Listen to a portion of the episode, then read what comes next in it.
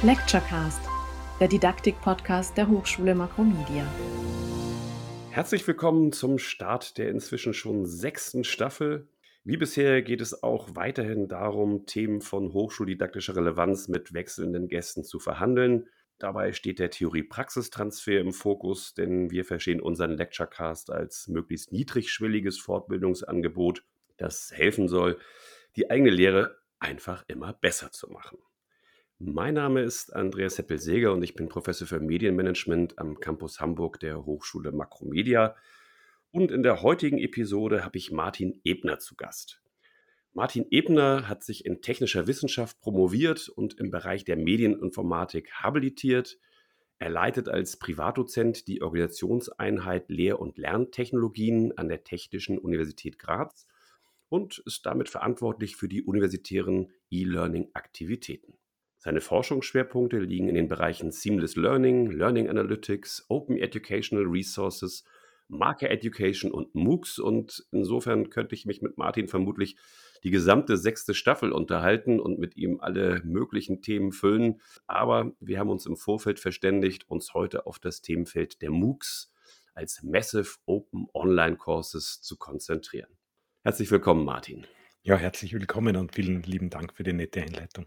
Martin, wofür das Akronym MOOC steht, habe ich eben schon gesagt. Aber was genau sind Massive Open Online Courses?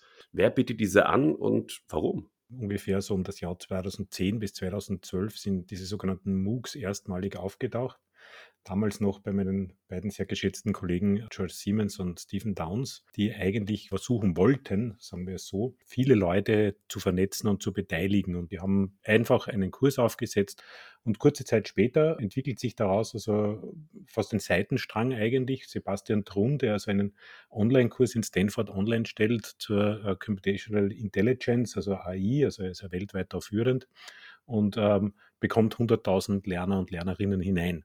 Und das ist so der Beginn des Zeitalters dieser Massive Open Online Courses, wo man eigentlich, also wie das Wort auch sagt, Massive steht einfach für viele, viele Teilnehmer und Teilnehmerinnen. Und das ist also das Credo, dass man also Online-Kurse zur Verfügung stellt, in der Regel mit freiem Zugang. Das ist eben das Wort Open.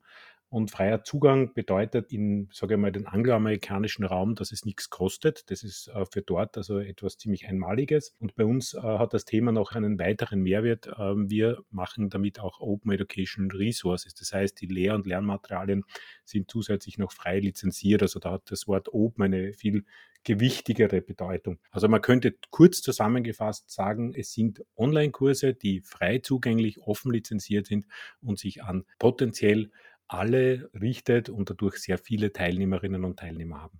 Du hast selbst an der Entwicklung und Betreuung verschiedener MOOCs mitgewirkt. Magst du uns ein paar Beispiele vorstellen? Ja, also mein, mein persönlich ältester oder mein allererster war eigentlich der MOOC zu Open Education Resources, äh, der Chör 13, der war im Jahr 2013. Man findet sicher noch also das ein oder andere.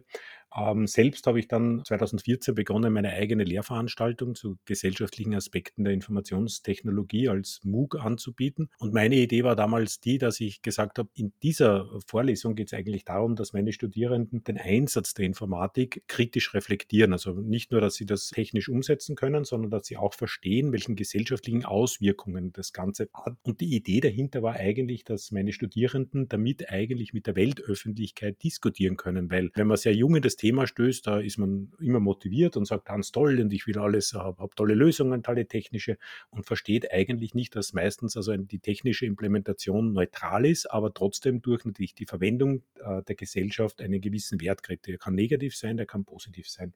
Und da wollte ich den Diskurs anstoßen und da habe ich auch gemerkt, da eignen sich also Massive Open Online Courses echt vom Einsatz her und habe also seitdem dies als MOOC online, ich glaube heuer schon in der achten Ausführung, also das äh, läuft Jahr für Jahr.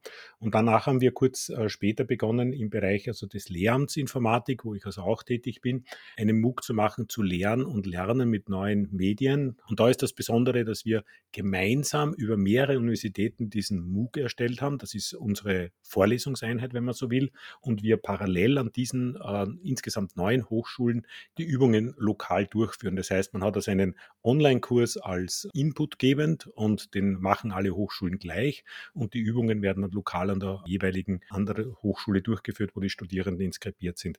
Und das war auch so ein Beispiel, also wo wir wirklich gezeigt haben, dass einfach mit diesen MOOCs auch innovative Formen der Lehre möglich sind. Du hast es angesprochen, innovative Form der Lehre. Ich erinnere mich an einen MOOC, der jetzt jüngeren Datums ist. Da ging es um Klettern und dafür habt ihr 360 Grad Videotechnologien genutzt. Ist für dich so ein MOOC auch immer ein Raum, mit Online-Lehre zu experimentieren? Ja, das ist sehr schön, dass du das ansprichst. Das war damals tatsächlich also eines, immer noch eines der schönsten Beispiele, die wir oft also auch gerne bringen. Ähm, was ich damals gelernt habe, ist, ich glaube, man darf sich nur nicht einschränken lassen, zu was, zu welchen Themen man Online-Kurse anbieten kann. Weil wir einfach gemerkt haben, je länger und intensiver wir uns mit diesen äh, MOOCs beschäftigen, umso mehr sehen wir, wo Potenziale sind. Und lustigerweise, und da kommt man wahrscheinlich nicht aufs erste Hinschauen drauf, ist zum Beispiel der Sport ein unglaublicher Bereich für Online-Kurse. Äh, ich sage mal typischerweise deswegen, weil jemand, der Sport machen will, der möchte den Sport ausüben und will sich eigentlich nicht mit Regeln und sonstigen beschäftigen. Und die muss man aber machen natürlich. Ja, es ist ganz egal, ob es Spielregeln sind oder sicherheitsrelevante Dinge. Und diese haben wir dann begonnen, äh, in Online-Kurse auszulagern, weil das ist also, man kann also hergehen, auch wie beim Klettern zu sagen, die, der Theorieteil, den kann man wunderschön in Videos darstellen. Das können sich die Personen, die zukünftigen Sportlerinnen und Sportler ansehen, in ihrem eigenen Lerntempo lernen und die kommen dann quasi in die Praxis und können den Praxis quasi wirklich dazu nutzen, um die Praxis zu machen und müssen sich dort nicht wieder über irgendwelche Regeln und Theorien äh, unterhalten. Und da haben wir unglaublich positive Resonanz bekommen und, und es gibt dann immer wieder schöne Beispiele, Beispiel und ich habe einfach gelernt, dass man sich im Kopf keine Schranken setzen sollte, was Online-Kurse grundsätzlich leisten können. Natürlich können sie den Sport äh, nicht an sich lernen, aber sie haben, man kann damit andere Dinge machen, um so mehr Zeit für den Sport zu gewinnen. Das war so der, der Sukkus aus diesem, diesem MOOC. Ja. Also im Grunde äh, ist das ein Blended Learning Format mit ganz vielen. Verstehe ich das richtig? Ich glaube, also man darf sich nicht verleiten lassen zu sagen, dieser Online-Kurs, das ist es im Prinzip, das ist die Lehre, sondern ganz im Gegenteil, dieser Online-Kurs wird verwendet in der Lehre. Und das ist ein dramatischer Unterschied, weil das heißt, ich habe eine didaktische Einbettung und ich verwende ihn in Blended Learning Formaten, in Flipped Classroom Modes, in Inverse Blended Learning Formaten. Also wir haben unglaublich viele verschiedene Möglichkeiten, wie diese MOOCs eingesetzt werden. Und eigentlich ist der MOOC nichts anderes als ein innovatives, interaktives Lehrbuch. Und mit dem Lehrbuch äh, alleine haben wir früher auch nicht gelehrt, sondern das haben wir verwendet, um unsere Lehre zu gestalten. Und ich glaube, mit MOOCs geht halt noch viel mehr, weil man jetzt natürlich Interaktionen sehr einfach einbauen kann, man kann zeitversetzt lernen und so weiter. Tatsächlich sind inzwischen ja viele, ja, wenn nicht die meisten MOOCs gar nicht mehr open, also frei zugänglich. Äh, es gibt Online-Universities, die äh, ihre Angebote hinter einer Paywall haben. Ändert das was für dich? Ich glaube, der Fehler im Gedanken ist immer, dass dieser Online-Kurs, der per se in der Erstellung wirklich sehr viel Geld kostet. Und das ist eigentlich die Krux an der ganzen Geschichte, dass man das dahinter äh, in eine Paywall stellt und sagt, ich muss das Geld wieder für diesen Kurs hereinbringen, also reamortisieren. Und wir versuchen das eigentlich anders. Ähm, unsere Idee ist zu sagen, nein, der Kurs, der bleibt also offen zugänglich und wir haben jetzt, beginnen das auch mit sogenannten Micro-Credentials zu experimentieren und da kostet der Online-Kurs nach wie vor nichts. Was was kostet ist, wenn man natürlich ein Training an der TU Graz oder an der Universität braucht. Es kostet etwas, wenn man die Kompetenzfeststellung braucht, also im Prinzip das Zertifikat. Und äh, wir wollen uns eigentlich auf diese Dinge konzentrieren. Das heißt, unsere Leistung ist also nicht der Kurs, sondern unsere Leistung ist, dass wir die Personen dann natürlich entsprechend ausbilden oder bilden und das auch zertifizieren. Und für diese Leistung ist dann Geld zu zahlen, aber nicht also für den Online-Kurs, der nach wie vor bei uns open bleibt. Zusammengefasst zusammengefasst. Sind MOOCs ein Thema über Online-Universities hinaus? Also sollten sich auch Präsenzhochschulen damit und wenn ja, warum auseinandersetzen?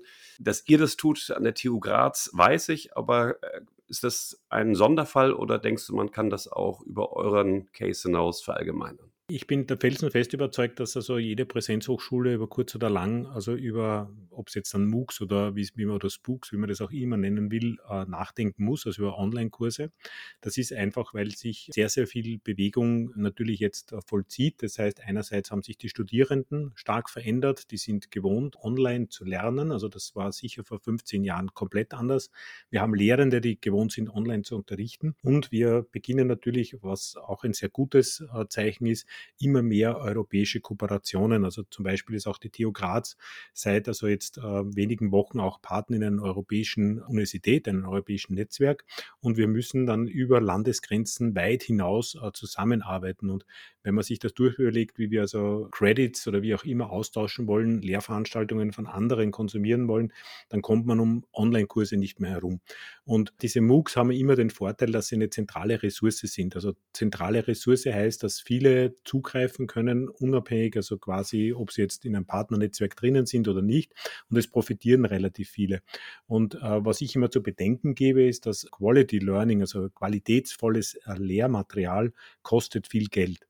Und äh, eigentlich kann sich das nur amortisieren, wenn wirklich viele Personen damit lernen. Und daher müssen wir teilen, darum auch ganz stark sollen wir es offen lizenzieren.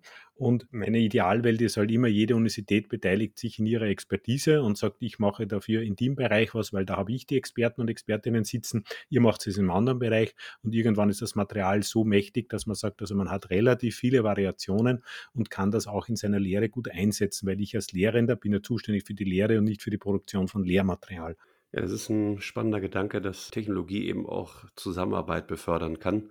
Martin, seit der ersten Episode fragen wir alle unsere Gäste am Ende nach ihren ganz persönlichen drei Tipps für gelingende Hochschullehre. Insofern also auch die Frage an dich, was sind deine drei Tipps, von denen du denkst, die sind auch für andere hilfreich? Ja, eine, eine, spannende Frage natürlich. Also was sind drei, drei Tipps von mir?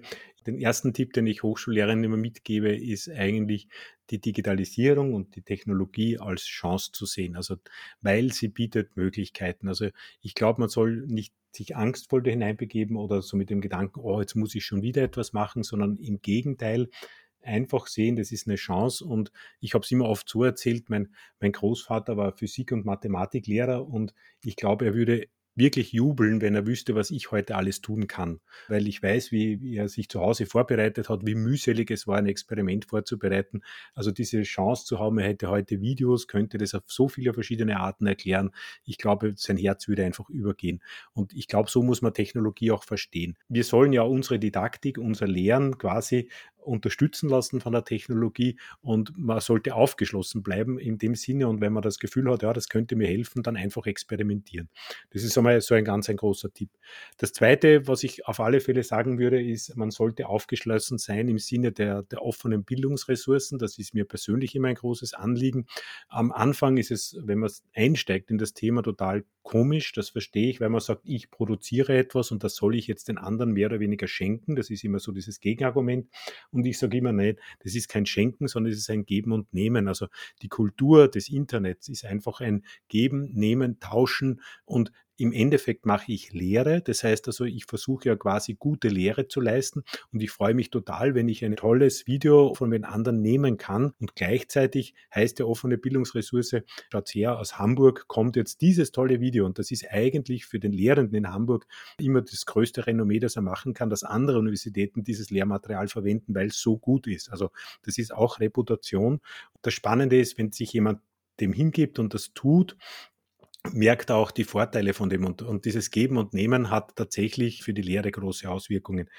Ja, und das Dritte, das könnte man sagen, verwenden Sie Material dann eben von anderen? Also schauen Sie zum Beispiel also beim moocup.org oder imooks.at vorbei, schauen Sie sich diese MOOCs an, vielleicht ist da was dabei. Und mitmachen heißt ja nicht nur, ich produziere das, sondern ich verwende es auch, sondern ich setze das auch ein, weil je mehr das Ganze verbreitet wird, umso besser kann man auch Zusammenarbeit gestalten. Und, und Lehre ist immer Zusammenarbeit zwischen Lehrenden. Es ergeben sich neue Netzwerke und aus diesen Netzwerken ergeben sich neue Projekte. Also ich habe eigentlich eigentlich sehr gute Erfahrungen mit diesen Dingen.